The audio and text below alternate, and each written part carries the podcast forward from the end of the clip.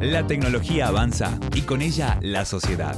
Lo digital y lo ético en una fusión para comprender la realidad actual. ¿Qué tal? ¿Cómo les va? Bienvenidos a Vida Tecno. Los saluda el profesor Fernando González. Este es el programa de la Cátedra de Ética Profesional de la carrera de Comunicaciones y estamos aquí en la radio de la Universidad Católica de Salta. Hoy vamos a hablar un poco acerca de la plataforma Twitch. Digo un poco porque seguramente vamos a volver sobre la misma, pero una pequeña presentación para los que no la conocen. Se trata de una plataforma en la cual eh, distintos eh, streamers eh, se filman jugando en vivo diversos videojuegos. Esto comenzó hace ya unos cuantos años pero ha comenzado desde hace poco, relativamente poco, a tener un gran éxito y se ha formado una auténtica comunidad eh, de jugadores de videojuegos donde algunos son grandes figuras, grandes referentes y uno puede acceder a la plataforma mediante una suscripción y ver cómo juegan, eh, aprender también determinados juegos.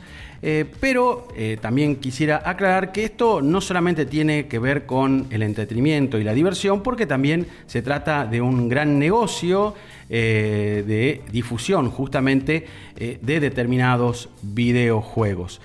Pero el tema que vamos a hacer referencia a nosotros eh, tiene que ver con algo justamente estrictamente ético. Eh, la noticia que se ha dado a conocer hace poco indica que Twitch ha tomado una nueva medida con respecto al control eh, de las diversas situaciones que se han denunciado de acoso y particularmente acoso sexual. Así suena un poco raro y extraño, la medida que han tomado es la de examinar la conducta de algunos de, esos, de los usuarios aún fuera de la plataforma. ¿Esto qué quiere decir? Si un usuario utiliza, por ejemplo, Instagram, Facebook u otra red social para acosar o agredir a algún usuario de Twitch, em, la empresa va a tomar medidas contra ese usuario, básicamente, diríamos, bueno, sacarlo de la plataforma. Esto eh, ha ocurrido en los últimos años y ha tomado más fuerza eh, el hecho, por un lado, de los acosos sexuales que han denunciado mujeres. Eh, hay muchas chicas que, que, juegan y que están mostrando sus videos como lo hacen cualquiera y que han denunciado que algunos streamers las han acosado. La verdad que ha sido algo grave porque la empresa ha tenido que tomar medidas y un poco esta medida, diríamos, casi inédita de controlar lo que pasa fuera de la misma plataforma. La empresa Twitch anunció que eh, ha tomado también la, decisión de contratar a una empresa que de alguna manera va a ser de manera terciarizada, como se dice, este control para que sea mucho más objetivo.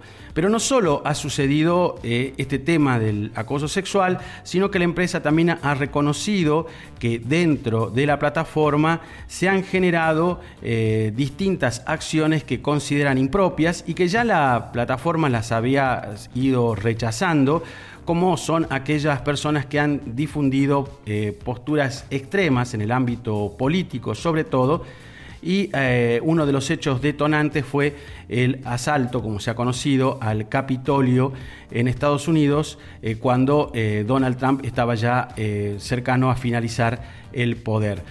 bueno, la plataforma reconoció que se han generado dentro de, la, digamos, de la estructura de la plataforma diversos discursos que llevaban a tomar posiciones extremas e incluso llevaban a incitar a esa toma del Capitolio.